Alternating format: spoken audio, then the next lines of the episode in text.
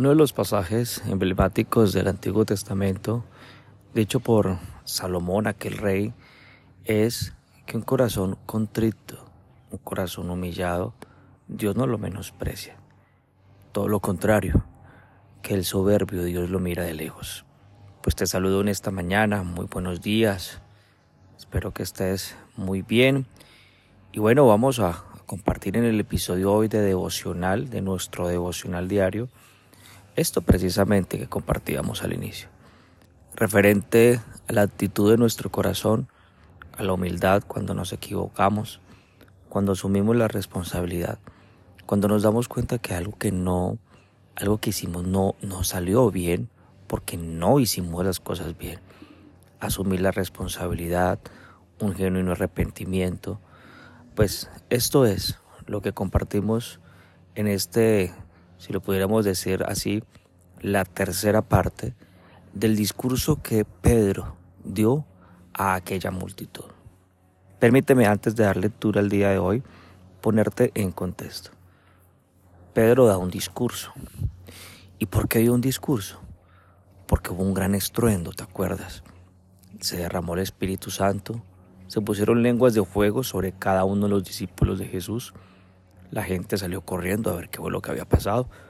Los escuchó cada uno hablando en una lengua diferente, medo, persa, de las diferentes regiones de, Roma, de África, de todos los lugares de las naciones de la tierra.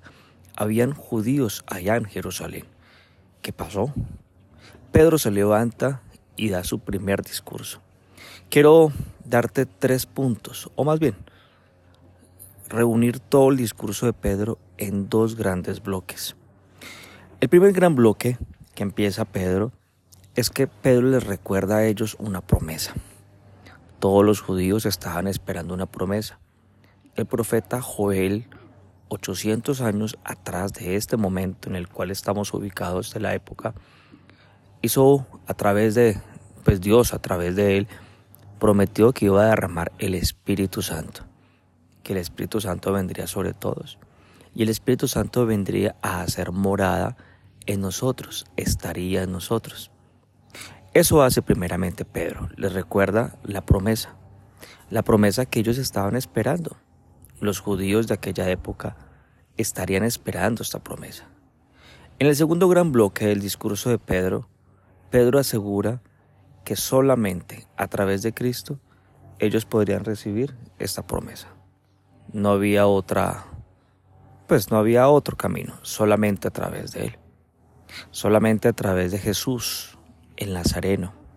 Dice realmente Pedro en este discurso, el que ustedes crucificaron, así les dice a ellos, el que ustedes prendieron, mataron, crucificaron.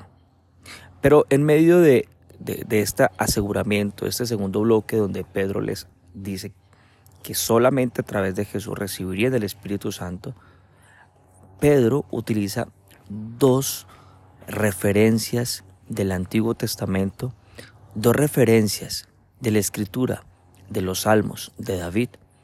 En la primera referencia habla sobre que David habló que el Mesías resucitaría, la muerte no lo retuviera, todo lo contrario, sería liberado. Y también cita la referencia con David, que David dijo que el Señor, el Cristo, sería puesto a la diestra del Padre y pondría a sus enemigos a sus pies. También habló de Jesús, habló de que Jesús hizo milagros, maravillas, hizo señales. Son dos puntos importantes. Ahora, ¿cómo tomaron estos hombres este discurso? ¿Cómo tomaron ellos esto? Porque lo que estaban escuchando estos hombres judíos, este discurso, eran las piezas de rompecabezas que se estaban uniendo. Ellos entendieron las cosas. Él une aquella pieza de la promesa o la profecía con las evidencias de lo que hizo Jesús. Y qué lo interesante, que Pedro logró que ellos entendieran que la pieza de Jesús cuadraba exactamente y perfecto con lo que estaba profetizado por David mil años antes y por Joel ochocientos años antes. Así Pedro explica, por qué se derramó y por qué estos hombres hablaban una lengua que no era de ellos. Muy difícil que tú hables de un momento a otro, en cuestión de segundos, una lengua diferente, árabe, medo, persa, es sobrenatural. El estruendo, la evidencia que la tumba de Jesús estaba vacía. ¿Qué hacen estos oyentes? ¿Qué hacen estas personas que están escuchando esto? Ahora sí, versículo 37. Te ruego que por favor me acompañes. Lucas capítulo 2, versículo 37. ¿Cómo respondieron estos hombres? Al oír esto, se compungieron de corazón y dijeron a Pedro y a los apóstoles, varones hermanos, ¿qué haremos? Compungieron, dice esta palabra. ¿Qué pasó? Pues estos hombres se sintieron mal. Claro, se dieron cuenta que hicieron terriblemente mal las cosas. Reconocieron que Jesús era la pieza que faltaba y que estaba profetizada.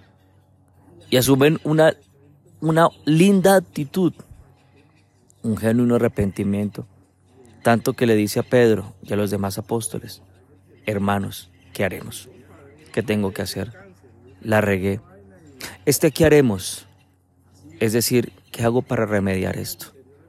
¿Qué hago para no perderme la promesa del Espíritu Santo? ¿Qué hago para restaurar lo que dañé?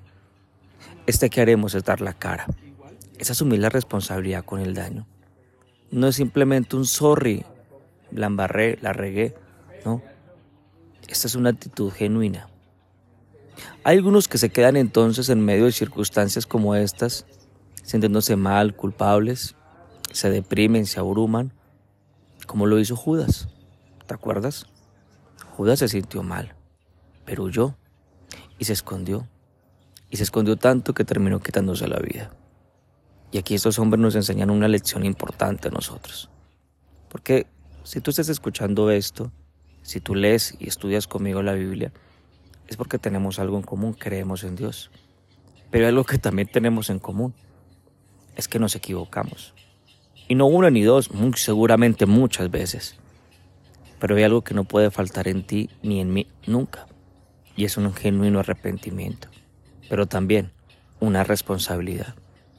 Porque arrepentimiento es aquella actitud que te lleva a reconocer que no hiciste las cosas bien, pero a restituir el daño que causaste.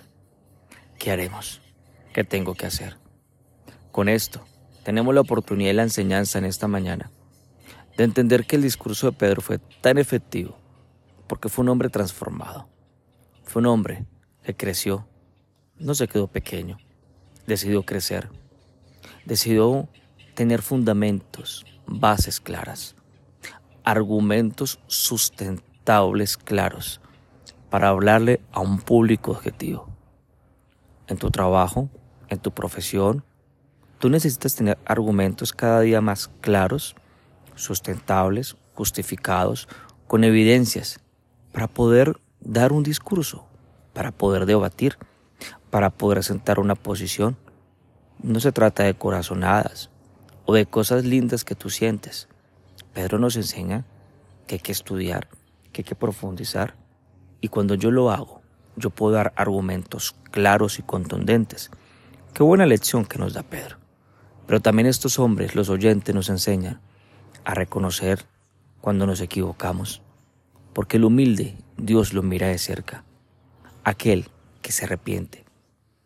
Él no necesita perfectos, pero el soberbio es aquel que su corazón se llena de sí mismo, de su culpa, de sus temores, de su valor, se cree más que los demás.